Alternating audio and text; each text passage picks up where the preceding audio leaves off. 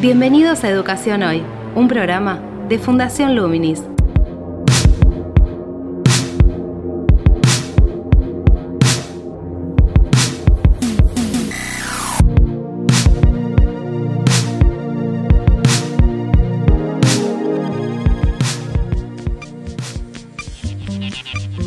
Hola, ¿qué tal? Soy Gabriel Latorre y estoy dando comienzo a Educación Hoy, el podcast que realizamos desde Fundación Luminis, abordando diferentes temáticas de educación en Argentina y en el mundo. En el programa de hoy les proponemos comenzar a indagar sobre algunas líneas de pensamiento que atraviesan la educación, atraviesan la matriz de pensamiento de, la educación en, Argentina, al menos en, grandes sectores. Esto tiene que ver con la posibilidad también de, pensar cuáles son o de ver desde dónde se pueden pensar cambios en, la educación y cuáles son las ideas que están dando vueltas en torno a poder proyectar cambios. Ya hemos realizado algunas entrevistas en el pasado, en los últimos podcasts, también intentando indagar en algunas preguntas sobre este tema, como por ejemplo con, Guillermina Tiramonti, también con los últimos especialistas que hemos entrevistado del exterior, desde Francia, desde España, con Ángel Pérez Gómez, por ejemplo, en el último podcast. Hoy vamos a centrarnos nuevamente en Argentina con un referente que es, muy popular, digamos, dentro del ámbito de educación, que es Carlos Escliar, quien es investigador principal del Instituto de Investigaciones Sociales de América Latina, una institución que se compone o, nuclea las redes de Flaxo y de CONICET, es decir, esas dos instituciones le dan forma o le dan base a, a este instituto de investigaciones. La idea es ver qué están investigando allí, qué está investigando él desde allí. Vamos a indagar entonces sobre qué línea de investigación está trabajando, tanto previamente a la pandemia como en este contexto, y ver cómo se resignifica eso. El objetivo entonces es identificar algunos aspectos y componentes de esa línea de pensamiento, una línea de pensamiento que es bastante crítica con el sentido de la escuela y la educación, digamos la escuela y la educación en el marco de la sociedad global actual. Para ello podemos tener en cuenta tanto los conceptos que van a ir atravesando o se van a ir desarrollando a lo largo de la entrevista como también el lenguaje. Son dos dimensiones que en todas las entrevistas en realidad podemos seguir tomando en cuenta, identificando para poder justamente tener una, idea más clara desde dónde están hablando, cuáles son sus conceptos, sus herramientas para pensar la, la realidad que miran y cuál es el horizonte que proyectan en relación a cambios o líneas de continuidad y permanencia. Así que entonces les propongo que avancemos con la entrevista a Carlos Escliar, donde ya comienza explicándonos sobre qué pregunta, sobre qué línea de pensamiento está trabajando en sus investigaciones actuales. Actualidad en Educación Hoy. Yo me he concentrado mucho en una pregunta, en una pregunta que luego se, se ramifica y se abre en varias, en varias otras cuestiones siempre importantes, que es qué vínculos puede haber, que siempre plurales, siempre distintos entre una época determinada y sus atributos, sus, valores, sus virtudes, sus enunciados, la forma que tiene de caracterizarse a sí misma y los procesos formativos, ¿no? Y entonces ahí un, de lo que se trata es de meterse un poco a analizar si la educación es un reflejo transparente de una época a la que debe obedecer o seguir de alguna manera, considerando que esos atributos que la época se plantea para sí misma también son los atributos formativos, o si la educación es ambigua con respecto a su época o crítica con respecto a su época, o incluso te diría si la educación es rebelde a una época determinada para ir más allá de las exigencias adaptativas de una época, ¿no? Sobre todo cuando en esta época y estoy hablando prepandémicamente, pero también durante la pandemia hay toda una, una exacerbación del tiempo ocupado, eh, de que no hay tiempo que perder, del tiempo acelerado, de la urgencia, de la productividad, del control evaluativo y esas exigencias adaptativas coronadas en una sociedad enfermiza, en una sociedad no solo desigual, sino también agotada, exhausta, y con un vínculo muy sospechoso entre conocimiento y utilitarismo. ¿no? Desde esa perspectiva, ¿cuál sería la función, el rol de la escuela? La función de la escuela o la tarea de la escuela por su forma tiene más que ver con la creación de la igualdad que con la creación de puestos de trabajo. Pero eso es una opinión muy personal, ¿no? Sobre todo cuando estamos hablando de la niñez y de la infancia. Si estamos hablando ya de los jóvenes es otro problema que a mí me excede completamente, ¿no? Pero que yo trato de resguardar todo el proceso inicial de educación a otro fin, digamos, o a otras metas que son formaciones mucho más generales, el cuidado del mundo, de resguardo de la vida, para que más adelante se puedan tomar decisiones con respecto a cómo me voy a hacer responsable de mi vida y a qué quiero dedicarme en mi vida, no solo motivado por la ley de la oferta y la demanda completamente débil, frágil y escasa que hay en la actualidad. Entonces el recorte lo hace sobre la infancia, en ese análisis epocal y en vinculado a la educación. Sí, por dos, por dos síntomas que me parecen dramáticos. Uno es eh, la pérdida de la infancia en la niñez y el otro la pérdida de la infancia en la humanidad, entendiendo infancia como una relación distinta con el tiempo, como una experiencia distinta con el tiempo, como aquello que el tiempo puede dar para una, una relación de intensidad y no solo de aceleración,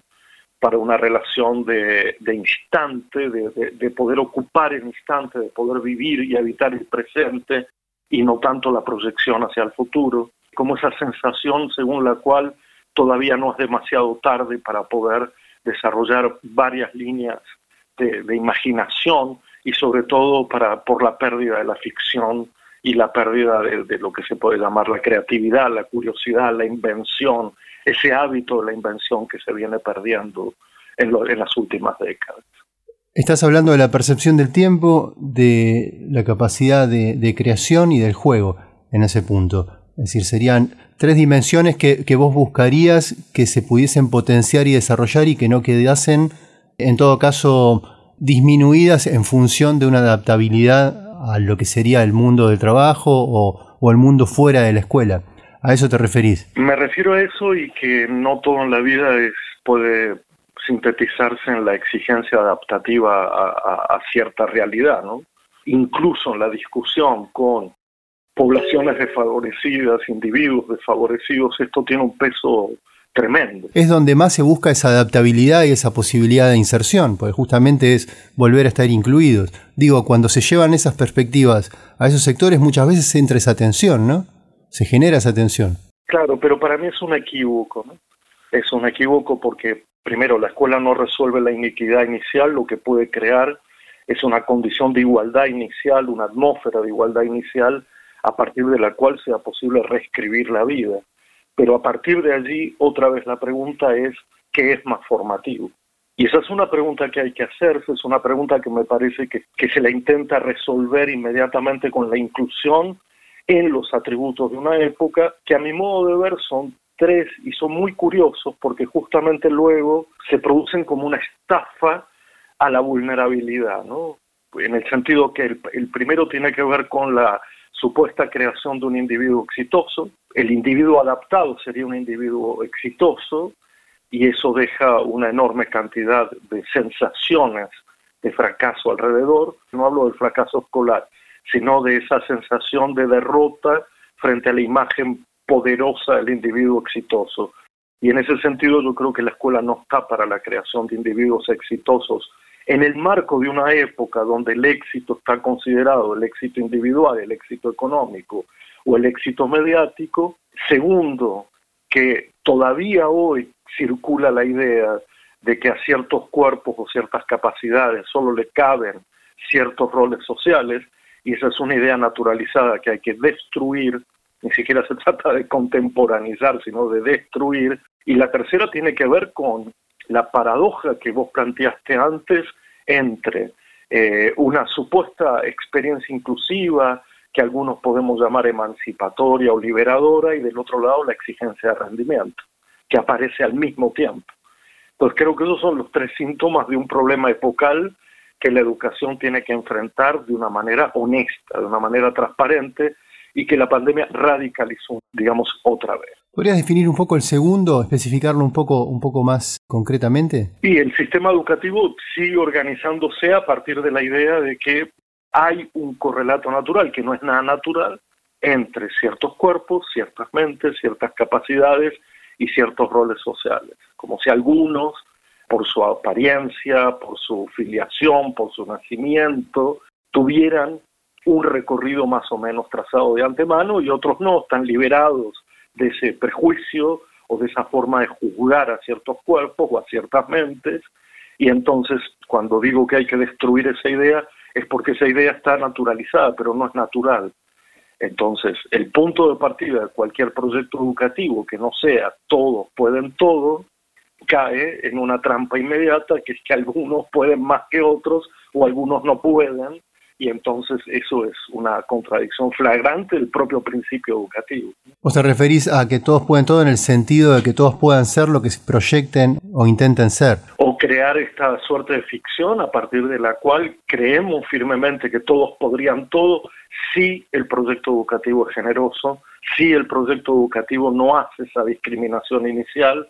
si el proyecto educativo no se basa en divisiones del mundo en, función de las formas del nacimiento o los hábitos de vida o las filiaciones familiares, etcétera, etcétera. ¿Cómo ves todo este planteo en el contexto que impone la pandemia, impuso, está imponiendo, que implicó también un paréntesis en la rutina escolar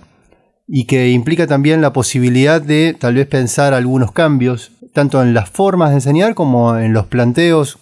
tal vez tomando en cuenta posiciones como la que vos estás mencionando. Es decir, y si ves también que es tu posición, tu propuesta tiene viabilidad en un contexto donde se pueda debatir cambios en, la educación. Yo viví el año pasado muy intensamente en ese sentido, en varios ciclos, en, en varias, digamos, actividades como asamblearias con maestros y maestras, no solo en el país, sino en la región, donde si por un lado había que resolver la cuestión de la continuidad pedagógica, por otro lado había una fuerte sensación de querer cambiar delante de una crisis que, golpeaba de una forma rotunda. La, la situación de incertidumbre mismo es una posibilidad de reinvención, como también es una posibilidad de abatimiento y de tratar de buscar refugios para poder continuar de cualquier manera. Yo vi que si al bien al principio había una fuerte impronta de la continuidad, también hubo muchas discontinuidades, muchos vacíos, muchas rupturas, y allí mismo fue donde hubo la posibilidad de pensar en la entrada de, por ejemplo, del arte, de la filosofía, del teatro, en el campo educativo de una manera distinta entra, entra en oposición o entra en controversia con la idea de que se ha perdido el tiempo o que solo hay aprendizajes significativos escolares, que no son los aprendizajes significativos que hemos vivido el año pasado y que a mi modo de ver fueron contundentes sobre el papel del Estado, el papel de la ciencia, el riesgo entre salud y enfermedad, entre la vida y la muerte, el papel de la política, la soledad, eh, la búsqueda de otro vínculo entre familia y escuela, el papel del arte, la palabra, los formatos que determinan ciertos tipos de formas de enseñar o no, la discusión entre lo presencial y lo virtual. Creo que fue como un laboratorio doloroso, pero laboratorio al fin de posibles aprendizajes que sería una pena no retomar, ¿no? Sería una pena no abandonar como si no hubiera pasado nada. Del otro lado, es muy curioso ver con respecto a esos segundos que habíamos analizado antes, la cuestión de ciertos cuerpos, ciertas mentes, ciertas capacidades,